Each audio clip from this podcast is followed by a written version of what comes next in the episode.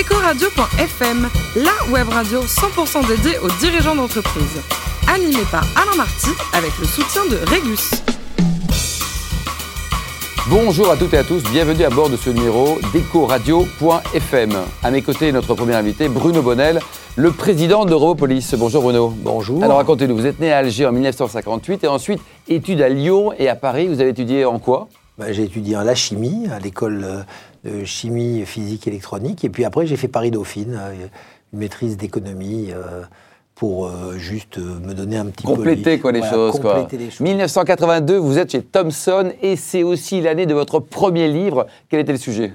Ben, C'était la pratique de l'ordinateur familial, parce qu'en 82, on introduisait les premiers ordinateurs. Certains auditeurs se rappelleront qu'il y a eu le TO7 et le MO5 qui Oh ont initié à l'informatique. Et je commercialisais ces produits et j'ai donc écrit un, un livre pour expliquer pourquoi il fallait avoir un ordinateur dans les années 80.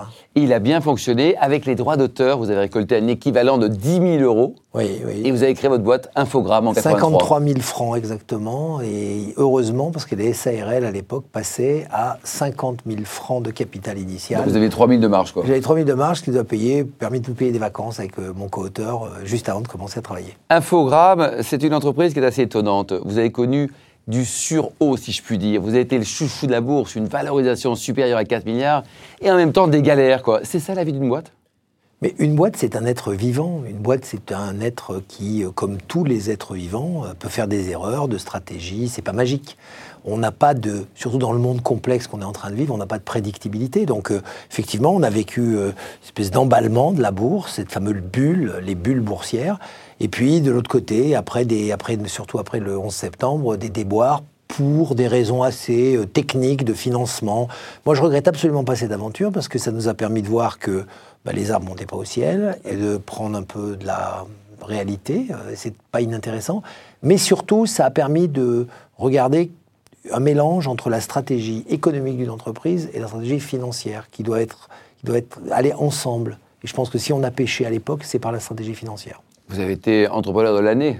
Ça, ça monte au, au cerveau ou pas? Non, non. Alors, vous savez, moi, j'ai une devise de vie, c'est qu'il faut jamais croire euh, vraiment euh, euh, toujours dans, dans, ce qu'on, dans, dans l'image qu'on renvoie. Euh, il faut être. Vous assez- normal, quoi. Un garçon Ouais, normal. bon, J'aime pas le mot normal depuis notre dernier président, mais je dirais que je suis resté quelqu'un qui est lucide par rapport à, à- aux aléas et, et- et à la, et, à, la relativité de tout ça, pour plein de raisons personnelles, et j'ai trouvé ça plus, je trouve ça plus sage. En 1995, vous avez créé Infony. euh, Vous étiez pionnier, là aussi?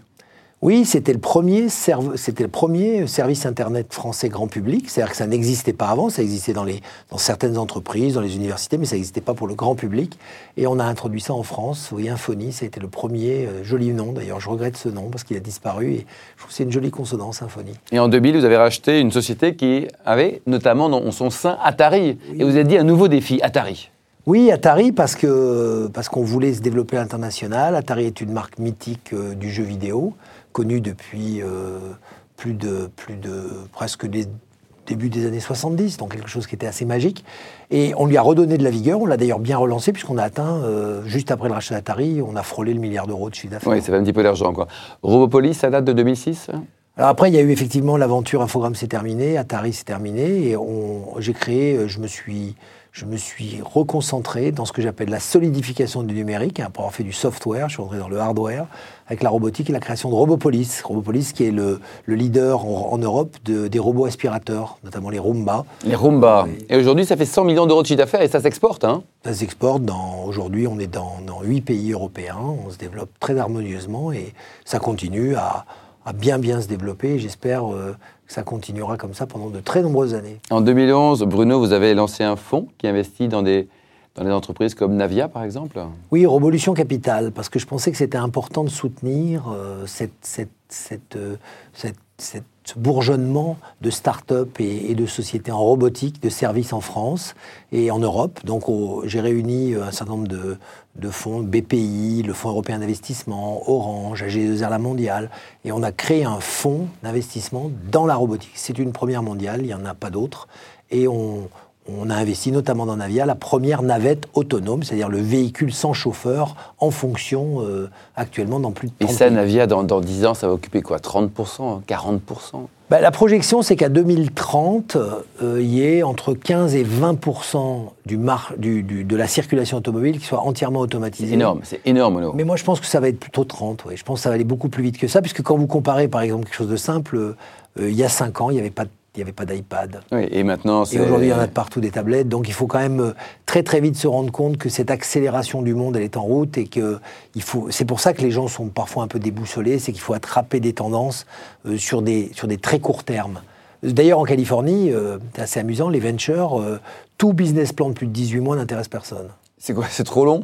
Trop long, trop long, trop long. Ils estiment que c'est pas suffisamment. Il n'y a pas assez de visibilité euh, au-delà de 18 mois. Il y a des gens qui ont peur des robots. Ils ont raison ou ils ont tort? Ils sont rétrogrades? Ils sont. euh, Non, je pense que les gens qui ont peur des robots ont une image de la robotique qui a été imprimée par les lectures, par, par le cinéma, par les Terminators, par d'autres choses. Et ils ont une image du robot androïde, humanoïde, qui remplace l'homme. Alors qu'un robot, c'est c'est rien qu'une machine. C'est une machine qui est effectivement savante, comme on dit un singe savant. Hein, la notion de. Moi, j'appelle l'intelligence artificielle la bêtise artificielle, hein, souvent. Euh, elle répète des choses, elle, elle les répète très vite, très bien, mais elle les répète. Et, et c'est une, une machine qui va surtout aider l'homme. Il ne faut pas la voir comme un remplacement, mais comme un complément. Il y a d'abord eu l'outil qui a amélioré la dextérité humaine, il y a eu la machine qui a amplifié notre force. Aujourd'hui, il y a les robots qui vont nous aider à gérer un peu Et, plus. et dans notre- 10 ans, Bruno, on aura qui alors? On aura qui ou on aura quoi? Ben, je ne sais pas vous dire exactement ce qu'on aura dans 10 ans. Ce que je peux vous dire, c'est ce qu'on avait il y a 10 ans. Et il y a 10 ans, il y avait tout juste la naissance de l'iPhone. Quand on voit comment ça a bouleversé notre vie, je me dis que dans 10 ans, on a certainement une autre vie encore à mener avec des transformations profondes. Et vous, à titre personnel, vous êtes gourmand, vous adorez les bonnes choses. Votre dernier coup de cœur dans un restaurant, la gastronomie que vous avez ému Oh bah je, je suis un, un- oui je suis un gourmand bien sûr et, et mon dernier coup de, coup de cœur c'est certainement la dernière fois que j'ai mangé dans cette terrasse absolument fabuleuse euh, chez Tête d'Oie à Lyon. Euh, je recommande de vraiment euh, monter, c'est quelque chose de simple, ça se fait en, en déjeuner plutôt qu'en dîner et on a cette vue merveilleuse sur les toits de Lyon C'est juste sublime, Bruno. qui est ma ville de cœur. Et côté vin, euh, vos coups de cœur, euh, il y en a un qui est un en Bourgogne. et- euh, un obsessionnel de la vigne de l'enfant Jésus, dont, je, dont je, je ne me lasse pas depuis des décennies maintenant, et, et- et sur laquelle j'ai d'ailleurs inventé des tonnes d'histoires, parce que finalement, on n'a jamais réussi à me raconter pourquoi elle Oui, pourquoi l'origine, quoi. Alors moi, j'ai, suivant les convives, suivant les nationalités, j'invente plein de choses, de la, Quoi, de- par exemple de la naissance de ce vin euh, le, un soir de Noël jusqu'à la découverte d'une statue au pied d'un cep de vigne, en passant par euh, euh, un vin qui, qui était un, un- un- une, une, une- un échange euh, entre différentes religions qui s'étaient reposées ce soir-là sur cette parcelle. Enfin, Bon. n'importe quoi. Ce sont des jolies légendes, en tout cas, c'est ces des trois, belles quoi. légendes et, qui- et c'est un vin qui, qui- que j'aime à raconter. C'est surtout ça, à boire et à raconter. Merci beaucoup Bruno Bonnel, fin de ce numéro d'Ecoradio.fm. On se retrouve jeudi à 14h pour partir à la rencontre d'un nouveau dirigeant d'entreprise.